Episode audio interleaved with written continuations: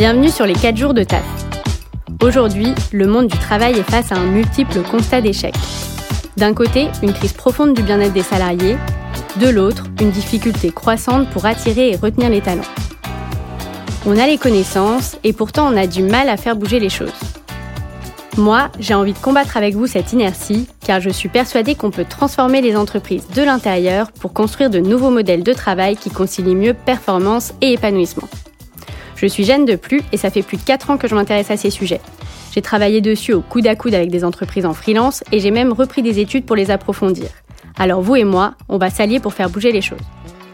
Vous aussi, vous avez parfois l'impression de faire partie d'une machine plus grosse que vous et de perdre le sens de vos actions, mais vous manquez de temps ou d'influence pour creuser ces sujets et trouver des solutions concrètes pour avancer. Avec TAF, je vous propose des retours d'expérience concrets et des bonnes pratiques activables pour mieux influer à votre niveau dans votre organisation. Les 4 jours de taf est une série d'épisodes capsules qui vient questionner notre rapport au temps de travail réalisé en partenariat avec Morning. Avec 40 espaces de travail dans Paris, Morning s'est donné pour mission de faire passer à chacun une bonne journée de travail. Au total, ce sont plus de 10 000 personnes travaillant dans 700 entreprises qui l'expérimentent chaque jour. Ça en fait du monde qui réfléchit au futur du temps passé au bureau et en dehors. C'est déjà la dernière interview des 4 jours de taf, une saison inédite consacrée à la semaine de 4 jours et à nos rythmes de travail dans les entreprises. Pour conclure cette série d'interviews, je vous présente Isabelle Rémillet, professeure à l'ESSEC Business School en innovation et transformation managériale. Forte d'une expérience de 20 ans dans les entreprises, Isabelle est également coach de dirigeants et d'organisation et se présente comme rebelle, anticonformiste et pragmatique. J'adore. Convaincue depuis déjà plusieurs années que la semaine de 4 jours peut être une vraie révolution en entreprise, elle a déjà accompagné plusieurs entreprises sur de grandes transformations liées au rythme de travail. Avec Isabelle, on a discuté des grands dysfonctionnements qui freinent l'efficacité en entreprise et de pistes de solutions pour y remédier. On a aussi parlé des conditions de réussite d'un passage en semaine de 4 jours et Isabelle m'a parlé des leviers managériaux pour favoriser et accélérer cette transformation au sein des organisations. C'était une discussion passionnante, alors bonne écoute et on se retrouve à la fin pour le débrief.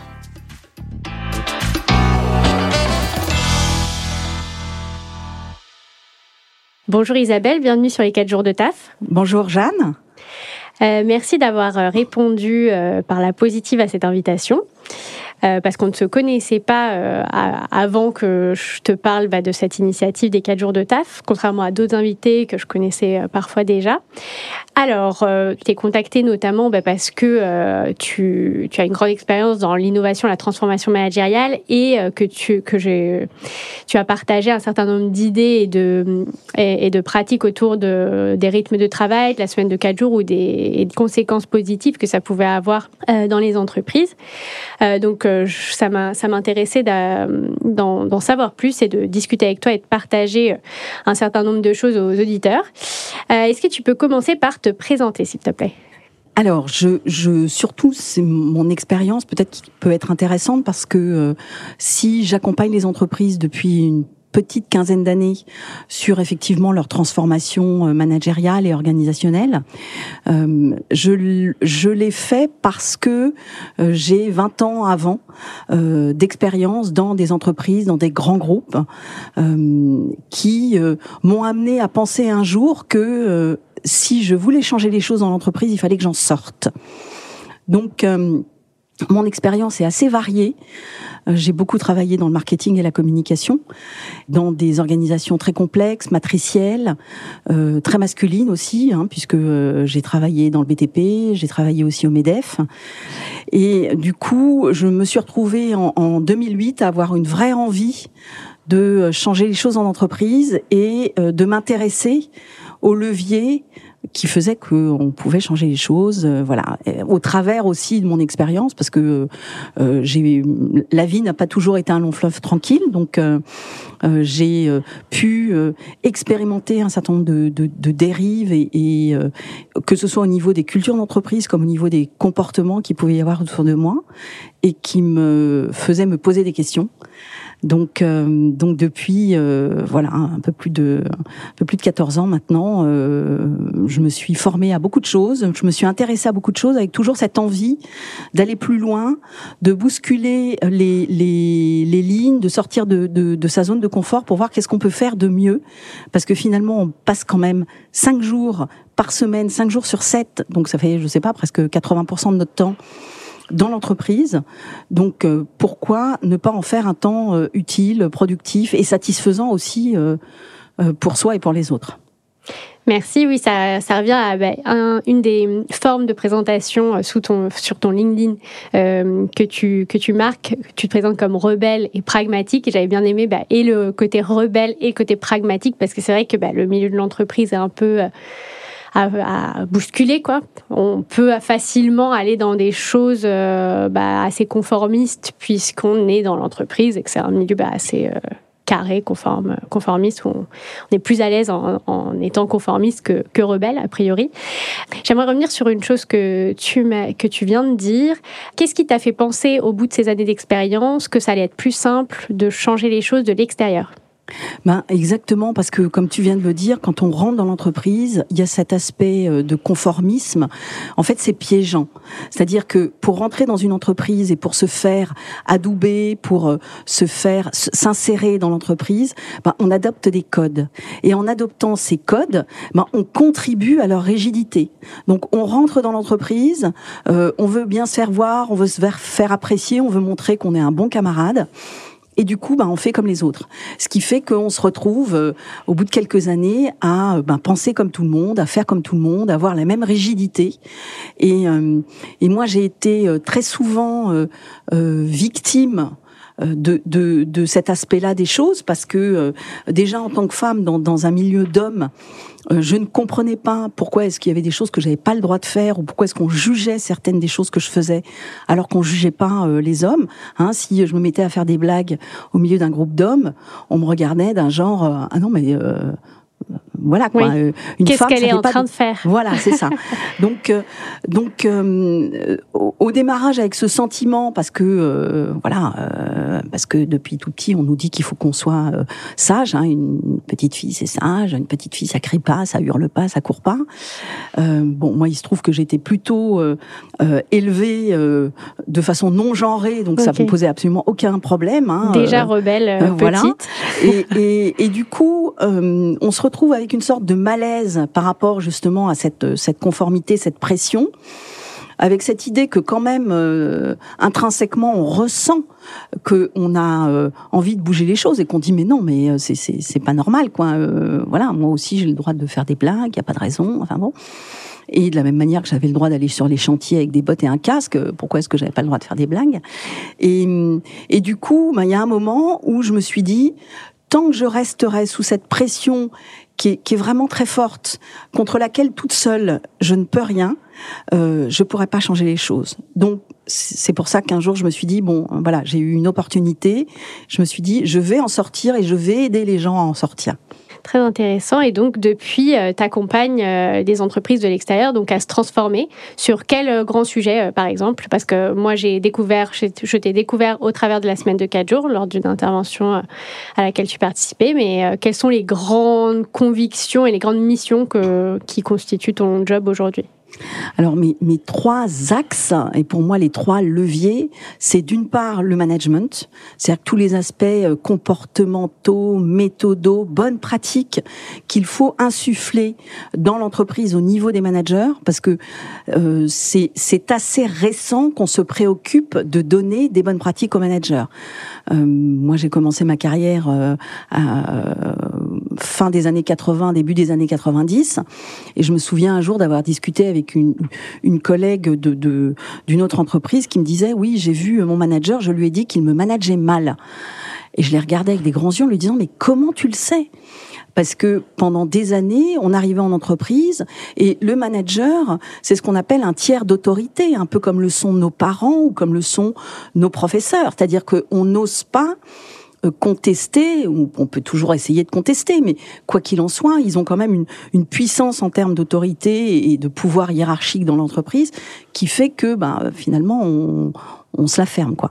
Donc euh, donc euh, donner les bonnes pratiques aux managers pour moi c'était vraiment un point important. Je me suis beaucoup documenté là-dessus. J'ai été voir tout ce qui se passait dans les pays euh, étranger, un petit peu en avance sur ces aspects managériaux. Et c'est comme ça que j'ai écrit mon premier bouquin, Management Game 1, en 2015, euh, avec l'idée de... Euh, ce que j'aurais aimé qu'on me dise quand je suis devenue manager. Donc management, premier point. Deuxième point, comme je le disais tout à l'heure, la culture d'entreprise, c'est-à-dire que la culture d'entreprise, c'est un tout, c'est de la hiérarchie, c'est des habitudes, c'est des routines, et puis euh, c'est les managers qui, contribuent aussi. Hein, donc la culture d'entreprise, c'est un gros morceau, c'est bien et c'est pas bien en même temps, parce que euh, c'est bien parce que ça donne une unité, une fierté d'appartenance, et c'est pas bien parce que potentiellement c'est rigide et puis ça peut exclure aussi ceux qui ne s'y conforment pas de façon euh, voilà extrêmement euh, euh, comment dire cadrée.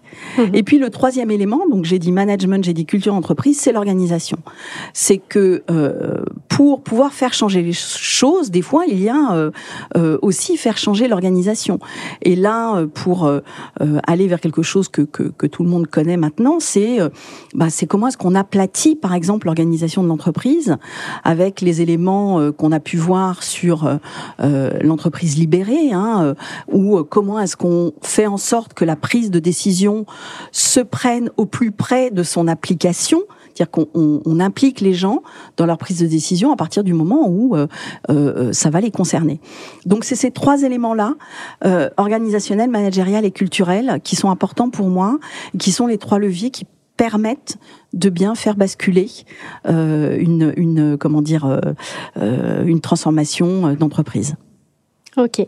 Et qui souvent sont liés en plus parce que quand on regarde, moi ce que j'observe, c'est que par exemple quand, quand on essaye de transformer le management avec d'autres pratiques managériales, bah, on se prend un peu la culture d'entreprise organisationnelle et managériale globale en pleine face. Et si cette culture, et c'est cette culture qu'il faut transformer en même temps, et c'est ça qui est souvent aussi un gros... Et c'est l'écueil dans beaucoup d'entreprises, c'est-à-dire qu'on forme des gens, hein. nous on a un programme qui s'appelle les rebelles du management, pour amener les gens justement à penser différemment, à, sortir de, la boîte, à sortir de leur zone de confort.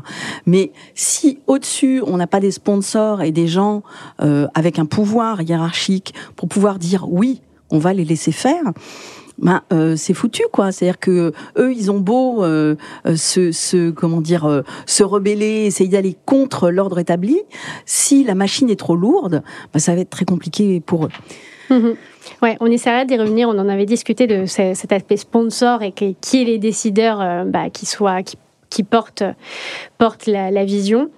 Alors j'aimerais, avant qu'on rentre un petit peu dans le sujet de la semaine de 4 jours et des rythmes de travail, euh, j'aimerais qu'on revienne un petit peu sur les dysfonctionnements que tu as pu observer dans tes années en entreprise euh, et les dysfonctionnements notamment qui euh, sont plutôt défavorables à la productivité, l'efficacité et donc, donc la performance et, et d'un autre côté au bien-être et à l'épanouissement des gens. Alors malheureusement, euh, je pense que si on commençait à faire un, un inventaire à la Prévert, là, on n'aurait pas fini. Je pense que les, les le, le, enfin, oui, encore une fois, il n'y a pas un, dysfonctionnement. Il y a des dysfonctionnements au niveau managérial, il y a des dysfonctionnements au niveau culturel et il y a des dysfonctionnements au niveau organisationnel. Donc euh, déjà, avoir en tête que euh, l'humain, c'est 80% d'émotion. Hein, c'est 20% de rationnel et de raison et c'est 80% d'émotion.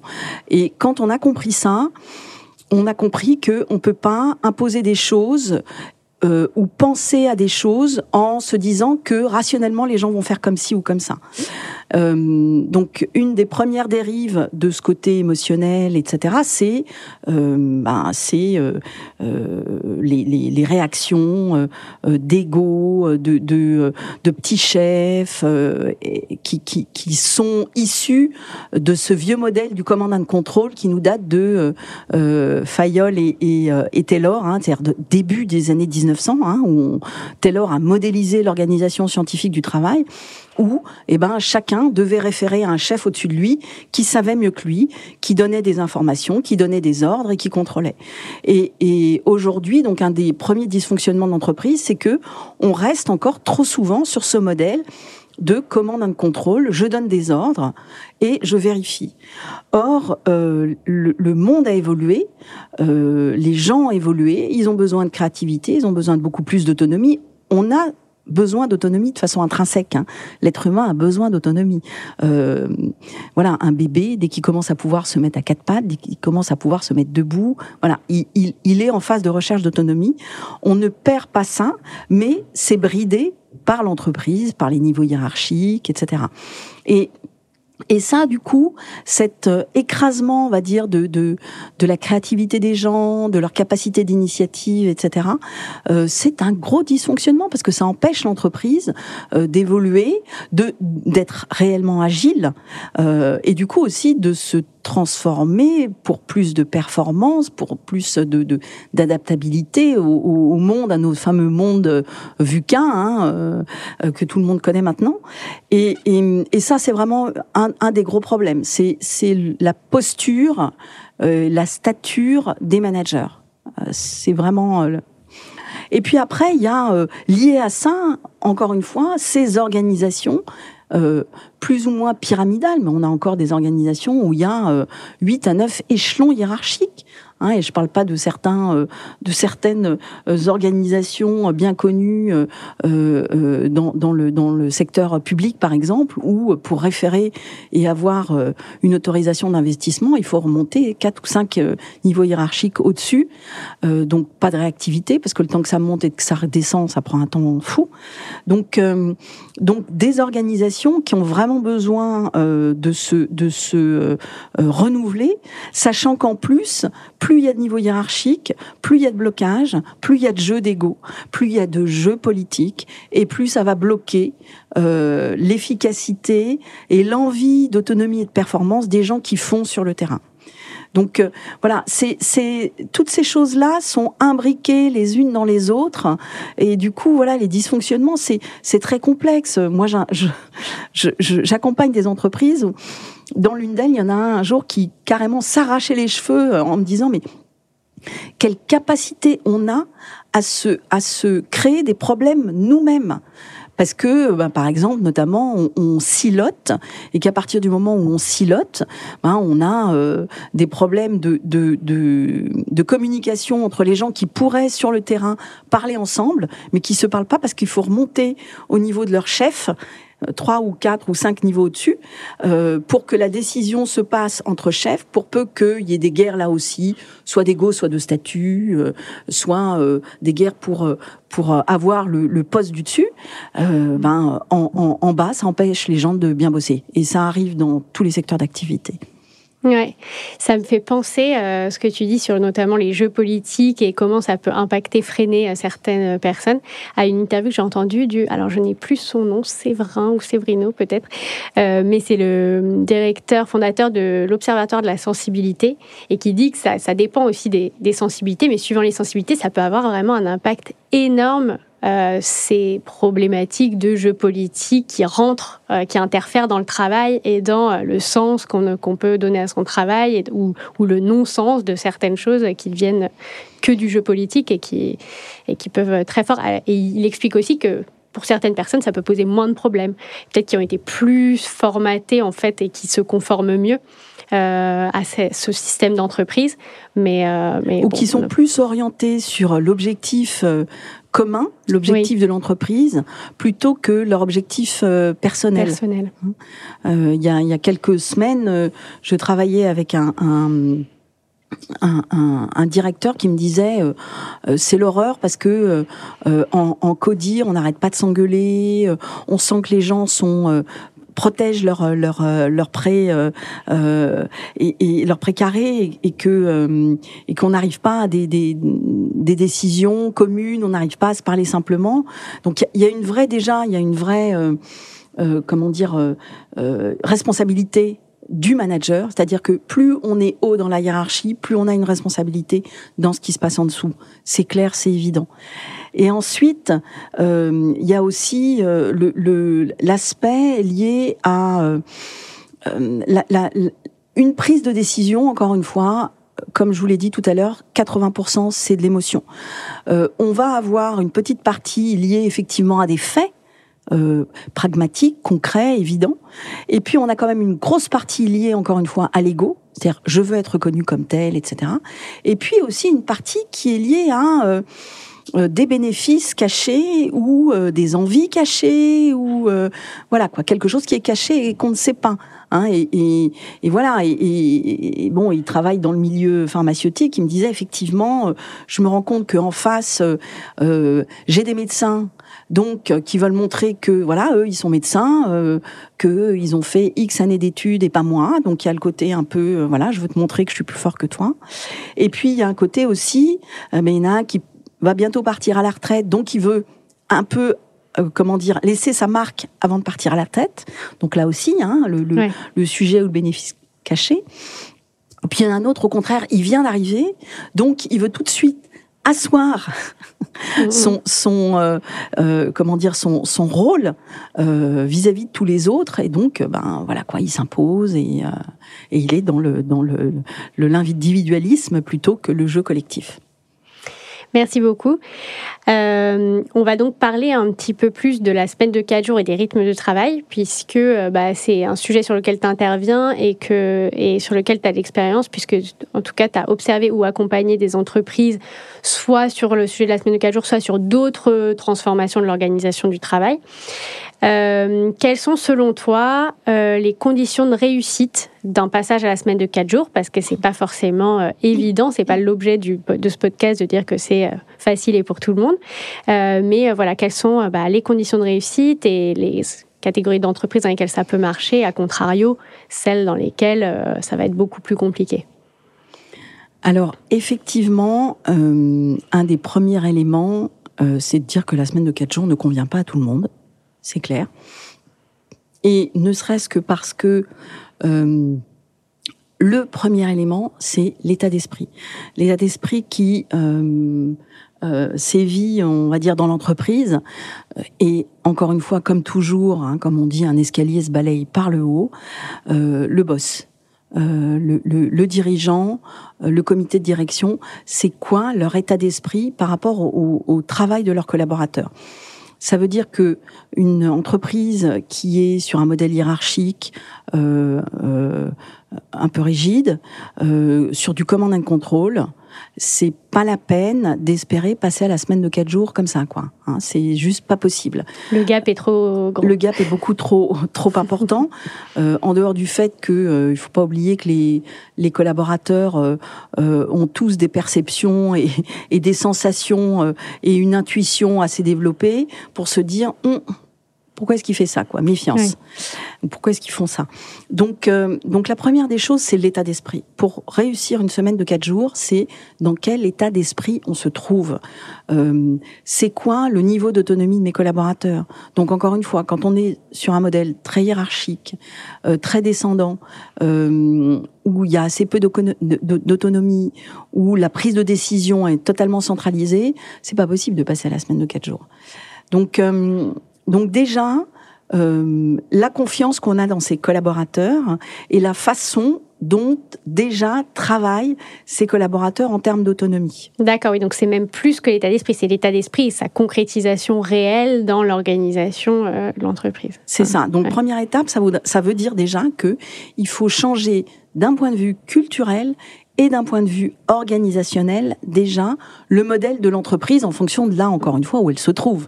Hein, parce que euh, ça, ça, tout dépend de, de, de, du reste à faire, du chemin qu'il reste à faire pour euh, pour euh, pour arriver à cette autonomie et, et, et, cette envie aussi de performance. Parce que le deuxième élément à avoir en tête, et ça encore une fois lié au premier, c'est comment est-ce qu'on voit le travail? Est-ce que on voit le travail sous son aspect euh, quantitatif euh, horaire, c'est-à-dire sous l'aspect du présentéisme, qui est très très cher aux Français, ou bien est-ce qu'on voit le travail sous l'aspect de la productivité et de la performance des collaborateurs en termes donc d'efficacité? Et on sait très bien, mais ça c'est absolument pas du tout nouveau, qu'entre un collaborateur qui traîne des pieds, qui fait son boulot comme ça parce qu'il est obligé de le faire et puis qui de temps en temps donne un petit coup de collier parce que là aussi, comme ça, ça va se voir, etc. Qui bosse à, allez, on va dire 60% de ses capacités de productivité. Et celui qui se donne à fond, qui euh, bosse, euh, qui, qui, est efficace, qui va euh, directement à l'objectif, etc., et qui est à 120, 130, 150 on dit même que les fameux hauts potentiels sont à 300%. Bon, ben, on gagne 60 à 80 points de productivité pour 0 euros. Hein, dont les, les, aspects liés à tout ce qui est motivation, ambiance de travail sont extrêmement importants. Donc, si on part de loin, encore une fois, ce sera plus difficile. Donc, tous, ces éléments, tous ces éléments-là sont liés. Et c'est un chemin à parcourir et c'est un chemin qui commence par l'état d'esprit. Oui, il y a aussi que du coup, euh, les, la productivité est beaucoup plus, euh, beaucoup plus difficilement mesurable aujourd'hui dans les métiers de bureau, entre guillemets, qu'elle pouvait l'être euh, dans les industries. Euh, ou qu'elle peut toujours l'être dans les industries. Et peut-être que c'est ça qui euh, fait que s'il y a un manque de confiance dans l'entreprise, ben, on aura tendance, ça peut faire peur, puisqu'on ne peut pas en fait mesurer vraiment la productivité d'une réunion. Où on, je ne sais pas s'il y a des outils, alors peut-être qu'il y en a. Mais... Alors, il n'y a, a pas euh, d'outils vraiment, mais il y a eu des études qui ont été faites à plusieurs niveaux, sur, euh, sur plusieurs sujets. Il y a une étude il y a quelques années faite par, euh, en Angleterre, euh, me demande si c'est pas la Harvard Business Review, enfin ils aiment bien faire ce, ce type d'études, qui montrait que, en gros, un cadre britannique était efficace moins de trois heures par jour moins de 3 heures par jour, 2h53 exactement. Hein, donc, euh, 3 heures par jour, ça, ça veut dire que euh, ben, il a largement euh, de, de, de, de, temps pour, euh, comment dire, empacter son job. Hein. donc, après, qu'est-ce qu'on qu qu'on a comme étude? Ben, Il y a aussi une autre étude qui a identifié que 70% des réunions n'aboutissaient pas à une prise de décision. Et, ça, c'est vraiment un sujet important, euh, tout ce qui est euh, euh, réunion, prise de décision, travail collectif, c'est que globalement, beaucoup d'entreprises, beaucoup d'équipes travaillent mal en, transversal. On ne prépare pas les réunions. Effectivement, les réunions sont faites pour prendre des décisions. Normalement, il faut s'informer avant. Il faut travailler les dossiers avant pour pouvoir venir en réunion en les connaissant. Moi, j'accompagne une personne qui, qui, qui m'expliquait l'année dernière qu'elle avait travaillé sur un dossier et qu'elle s'était rendue compte en réunion qu'il y avait des gens qui n'avaient pas été au fond du dossier, ils ont pris une mauvaise décision à la suite de ça. Elle n'était pas d'accord. Alors en, dehors du fait qu'elle passe effectivement pour la rebelle, donc euh, moi, je lui dis, bah, c'est bien, écoute, garde au moins ça pour toi. Hein, c'est un... Même si, effectivement, par rapport aux autres, c'est un petit peu frustrant. Euh, donc, ils ont pris une décision contre laquelle elle s'était... Euh, elle s'était euh, dressée. Et puis finalement, euh, au mois de décembre, ils se sont rendus compte qu'ils avaient pris une mauvaise décision. C'était une question de, de tarifs, de choix de tarifs. Bon, et ils se rendent compte au bout de six mois que ben ils ont fait une bêtise. Euh, C'était une connerie effectivement d'aller dans cette voie-là. Et ils font marche arrière. Euh, donc, on a perdu six mois, on a perdu des budgets, on a perdu des clients, etc. Parce que les réunions étaient mal préparées. Donc ça, c'est un vrai sujet. La préparation des réunions euh, en France, on en colle plein. On en colle plein à laquelle on prend pas de décision ou les mauvaises décisions parce que pas préparées.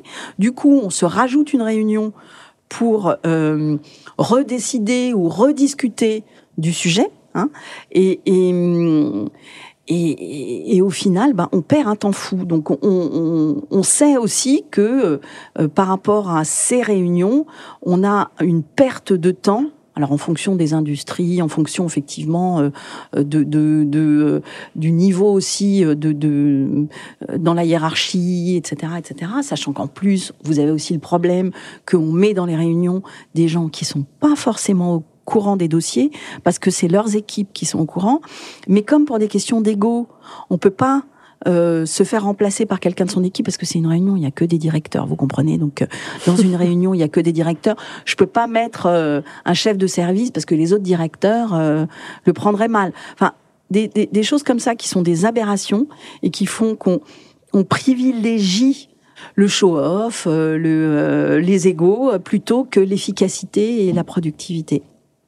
Et est-ce que du coup, ça serait dans ce type d'entreprise qui sont ralenties par euh, un certain nombre de choses, type la réunionie, type euh, les jeux politiques, enfin aussi des choses liées à la culture d'entreprise, etc.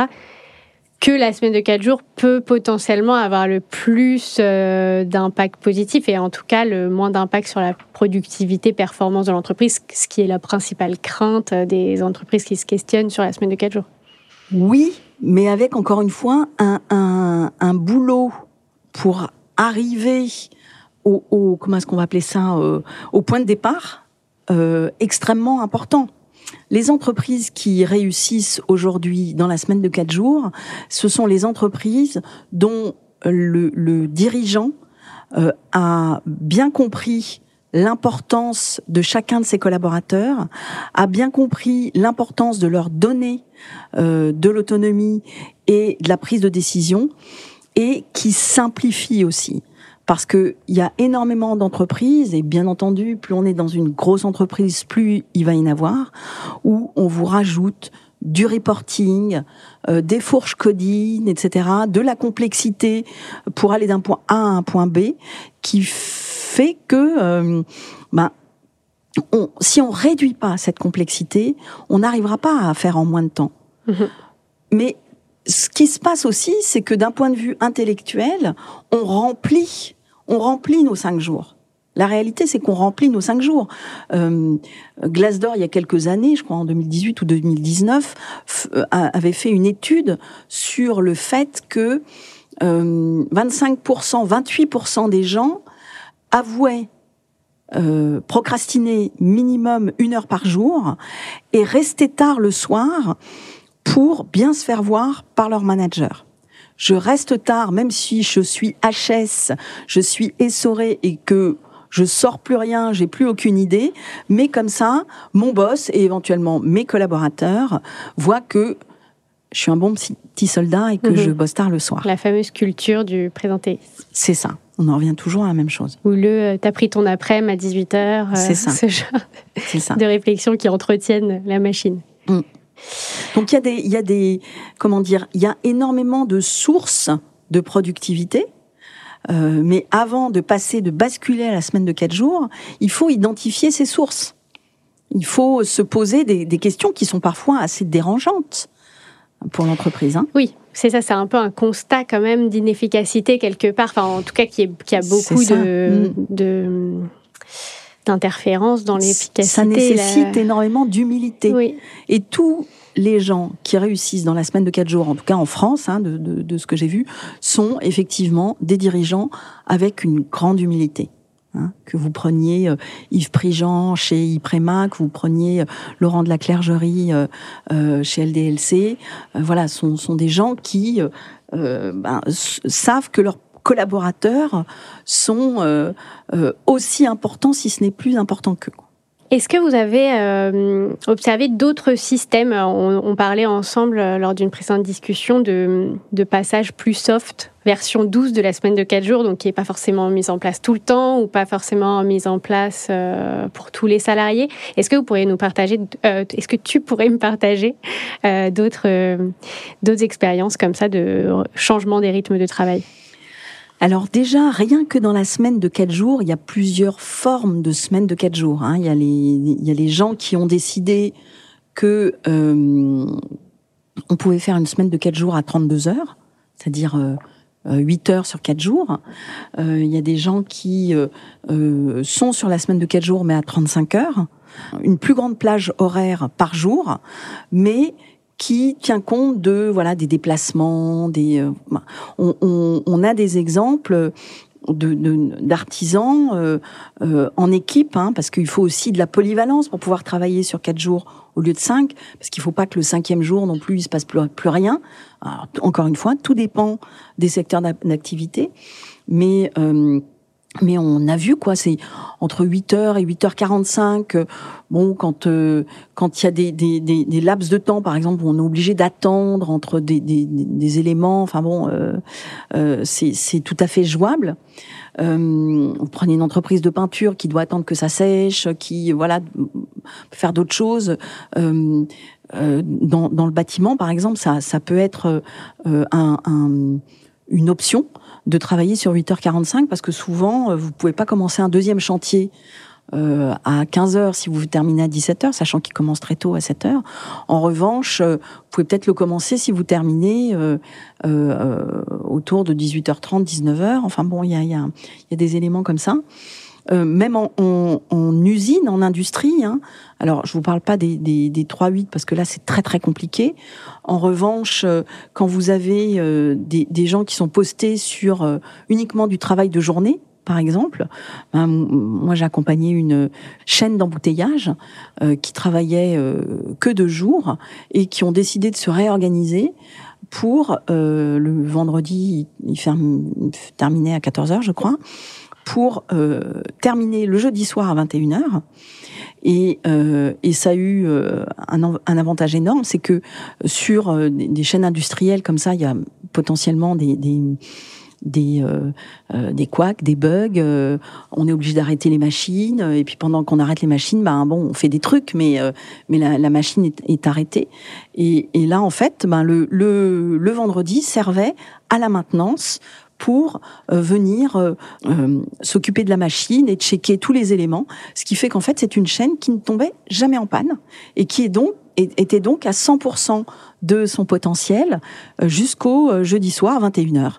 Ça évitait aussi le, le, le travail, euh, les heures supplémentaires des gens de la maintenance le samedi qui avant venaient le samedi pour travailler sur cette chaîne parce que elle était occupée tout, tout, le reste de la semaine. Donc il y, a plein d'options. Il y a aussi l'option de euh, réduire effectivement un petit peu les, les, les, journées de, de, de, travail et euh, d'adapter euh, des horaires flexibles. les, les j'ai aussi une entreprise où voilà on était obligé là parce qu'il y avait ou des astreintes ou besoin d'être au téléphone entre 7 heures du matin et 21h le soir, ben, on choisit ses horaires, euh, on choisit euh, euh, des jours off ou la demi-journée off, et, et, on le fait de façon, on va dire, euh, efficace, conviviale, mutuelle, collective. mais ça aussi, encore une fois, c'est un état d'esprit. Et, et, et, on peut aussi réduire ses heures de travail parce que on est plus productif. Là aussi, c'est effectivement le mindset dont on parlait tout à l'heure. Comment est-ce qu'on passe du présentéisme euh, à la productivité? Et c'est ce qu'a notamment euh, identifié euh, Laurent de la Clergerie, c'est que euh, pensait que par exemple quelqu'un qui était aux 35 heures et on va on va réduire de façon très très simple et qui envoyait par exemple 35 colis par semaine, si on le passait aux 32 heures, il pourrait envoyer que 32 colis. Euh, et finalement, ben, euh, il se débrouille, il fait différemment, euh, il est plus motivé, euh, il a plus d'autonomie, donc il s'organise aussi de façon à être plus efficace, et il arrive à faire quand même ses 35 colis en, en 32 heures. C'est-à-dire que ce qu'on oublie aussi euh, dans ces éléments liés à la semaine de 4 jours, à, à, à la modulation ou la flexibilité du temps de travail, c'est que notre cerveau, à un moment donné, il dit stop. Notre cerveau ne peut plus se concentrer.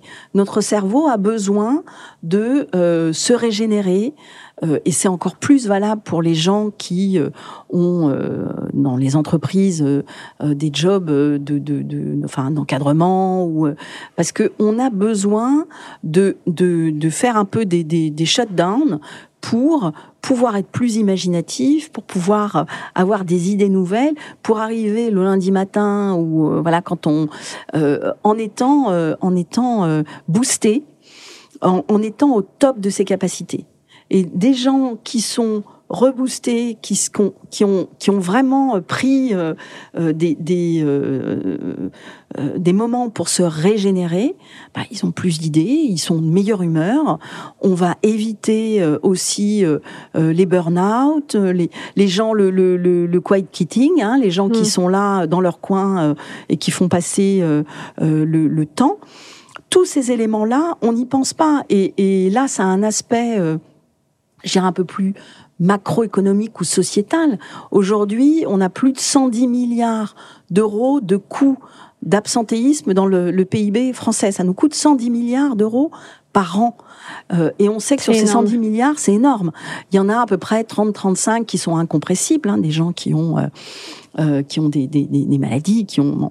Mais 70 milliards qui pourraient être très largement réduits si on avait un meilleur management, si on avait des meilleurs rythmes de travail, etc. Euh, pendant que euh, on, on, on, sature notre cerveau, ne serait-ce qu'avec aussi des choses personnelles il faut que je pense à prendre euh, des rendez-vous euh, chez le dentiste, chez le médecin, chez l'ophtalmo, etc. Euh, et qu'on se soigne pas avec potentiellement derrière euh, des conséquences plus graves. Euh, ben on n'est pas à 100% à notre boulot. Et on a vu aussi que les gens qui ont une journée de plus par semaine pour s'occuper de leurs enfants, pour faire un peu de sport, pour faire des trucs qui les détendent, ben, du coup, quand ils sont au boulot, ils sont au boulot et ils pensent à leur boulot. Et ils pensent pas aux vacances, au dentiste, à l'ophtalmo, euh, etc. C'est très intéressant, encore une fois. Euh, un peu plus euh, pratico-pratique pour finir. Quels seraient tes conseils pour les, entreprises qui passent la semaine de 4 jours? Parce que, par exemple, à Laurent Laclergerie, euh, ils ne se sont pas fait accompagner, ils l'ont fait en interne et il explique que donc, c'est les équipes qui, ont, qui ont réorganisé le travail sur ce sujet-là. Deux, en fait, bah, par exemple, celui qui livre des colis, il va en livrer 35, il va continuer d'en livrer 35 parce qu'il sait lui-même comment il travaille, il va réussir à se réorganiser. Euh, est-ce que ça, ça peut vraiment se faire de façon individuelle ou à l'échelle d'une petite équipe Ou est-ce qu'il faut quand même coordonner les choses euh, Ou est-ce que ça dépend euh, sur la mise en place comme ça pour une entreprise qui veut y passer et qui est mûre, on part du principe du coup qu'elles ont, déjà un peu l'état d'esprit si elles sont, si elle est déjà un petit peu avancée sur le côté confiance, autonomie et responsabilisation du, des collaborateurs et qu'elles veulent y passer. Euh, quelle, est la meilleure marche à suivre pour ces entreprises? S'il y a des étapes à respecter, des acteurs clés dans l'entreprise qui peuvent aider aussi, quelles sont les personnes qui seraient ressources? Euh, comment on peut faire? Alors effectivement, le à minima, euh, le point de départ, c'est de se dire voilà, on est prêt. C'est-à-dire qu'en termes de mindset, les gens de l'autonomie ont de la visibilité sur leur euh, sur leur job parce que euh, euh, ça c'est l'élément basique et essentiel. Hein. Ils, ils ont de la visibilité sur l'impact de leur job c'est-à-dire qu'en gros, euh, ils connaissent un peu la chaîne de la valeur de leur entreprise. Ils savent que si je fais pas bien mon job, ça va impacter un tel et ça va impacter un tel et ça va impacter un tel. Ce que bien souvent dans les entreprises, on ne sait pas. Hein, puisqu'encore une fois, on est en autarcie, on est siloté, et on ne sait pas que, euh, je sais pas moi, euh, si je rempasse ce dossier à temps ou si je mets X temps pour euh, travailler sur ce dossier, ben derrière ça va reporter d'autant, etc., etc. Donc donc euh, ce, préalable euh, incontournable, c'est euh, d'avoir la, visibilité sur l'impact de, son job dans, la chaîne de la valeur de l'entreprise. c'est aussi, et, là aussi, vous prenez IPREMA, c'est une des premières choses qu'ils ont fait, c'est aussi rendre les gens le plus polyvalent possible justement par rapport à leur cercle de compétences. Euh, c'est-à-dire que je sais faire des choses, mais je suis aussi capable de remplacer un autre euh, collègue sur telle ou telle chose s'il n'est pas là. La polyvalence c'est vraiment un des éléments euh, importants parce que, ben oui, quoi, il y a quelqu'un à un moment donné qui va pas être là. Donc, qui le remplace, qui fait à sa place? donc, cette, cette connaissance du sens de son boulot, de, de à quoi sert, quelle est l'utilité de mon travail et euh, cet aspect voilà de bienveillance, de, de, vraiment de, de, travail collectif, euh, c'est vraiment la base. Euh, est-ce qu'il y a d'autres choses qu'on peut ajouter à ça Ou est-ce que, par exemple, il y a des outils, ce que je me demande, c'est est-ce qu'il y a des outils pour mesurer hein, le niveau de responsabilisation ou d'autonomie des collaborateurs quand on arrive dans une entreprise? Est-ce qu'il y a des façons de l'auditer un petit peu particulières ou certaines qui fonctionnent mieux que d'autres? Alors, euh, non. non, clairement, en fait, euh, comment dire, il n'y a pas d'outils, mais c'est se pencher effectivement sur euh, euh, les résultats. C'est-à-dire que là aussi, toutes les entreprises qui, passent, et on l'a vu à l'époque quand Microsoft en, en, 2019 ou 2020, je sais plus, est passé à la semaine de quatre jours, c'est regarder les chiffres habituels et se dire bah tiens là j'ai fait plus 40%, euh, Laurent il a fait plus euh, 30% euh, de chiffre d'affaires euh, euh, en, en, 2021 après avoir changé. voilà, c'est ces éléments là qu'on peut regarder, c'est-à-dire les, les, les, éléments habituels euh, sur lesquels on peut se, on peut se pencher. Après, il y a euh, l'état d'esprit, l'ambiance de travail, euh, l'absentéisme aussi, hein, d'où on part et où on arrive. Alors, déjà, encore une fois, si on a changé l'état d'esprit, on peut, on, et qu'on a un problème sur l'absentéisme et le turnover, ben là, déjà, c'est des choses qu'on peut, qu'on peut identifier. Et puis après, c'est aussi euh, euh, la, la, performance, l'état d'esprit dans l'entreprise. Il y a des choses qui se ressentent plus qu'elles ne se calculent. Euh, quand tout à l'heure on, on, parlait de euh, voilà qu'est-ce qu'il faut, est-ce qu'il faut être accompagné, etc. Il y a beaucoup d'entreprises qui ont euh, qui ont basculé aussi, enfin qui ont basculé, qui, qui ont évolué, qui ont progressé vers l'entreprise libérée et qui l'ont fait toute seule en faisant confiance aux gens. Donc ça aussi, c'est un élément extrêmement important. C'est la confiance euh, qu'on peut avoir, qu'on doit avoir dans les collaborateurs, l'autonomie qu'on leur donne, ce qu'ils vous renvoient. Euh, et ça, ça fonctionne grâce à de la sincérité, à de la bienveillance, à de l'écoute, euh, et puis aussi à, à, comment dire à du pragmatisme. Hein. Et c'est à ça qu'on voit aussi hein, l'état d'esprit euh, euh, dans une équipe, si ça se passe bien, si les gens sont en, en sécurité psychologique. Hein, la sécurité psychologique, d'après Google, c'est le premier élément qui fait qu'une équipe va être performante. Donc, euh, euh, comment sont euh, mes collaborateurs? C'est les, les interviewer assez régulièrement, voir voir quelle est l'ambiance. voilà, il n'y a a pas de choses fixes. Chacun va trouver l'élément qui va lui dire que. Et puis, ben, les dirigeants, ils ressentent ça quand c'est leur équipe, leur entreprise, leur service. Ils ressentent si ça se passe mieux ou pas. Mmh Merci beaucoup Isabelle, euh, c'était euh, super intéressant d'avoir ces retours d'expérience et ces conseils. Euh, et c'est la dernière interview de cette série et je trouve que bah, ça a conclu formidablement bien. Enfin, c'était super d'avoir cet échange ensemble pour terminer la saison, sachant que le prochain épisode sera donc un épisode un peu récap de, des différents apprentissages de la saison. Merci beaucoup et à très bientôt. Merci Jeanne. J'espère que vous avez apprécié cet épisode, qui était la dernière interview de cette saison consacrée à la semaine de 4 jours et à nos rythmes de travail dans les entreprises. Ce que j'en retiens, c'est d'abord que pour passer à la semaine de 4 jours, il est important de savoir d'où l'on part en termes de productivité, de performance et de bien-être pour définir et suivre des indicateurs dans le temps de l'expérimentation, afin de savoir si ce changement va être réellement satisfaisant pour votre entreprise. Aussi, je retiens que le succès d'un passage à la semaine de 4 jours n'est pas forcément lié au secteur, mais plutôt à la culture organisationnelle et managériale déjà existante.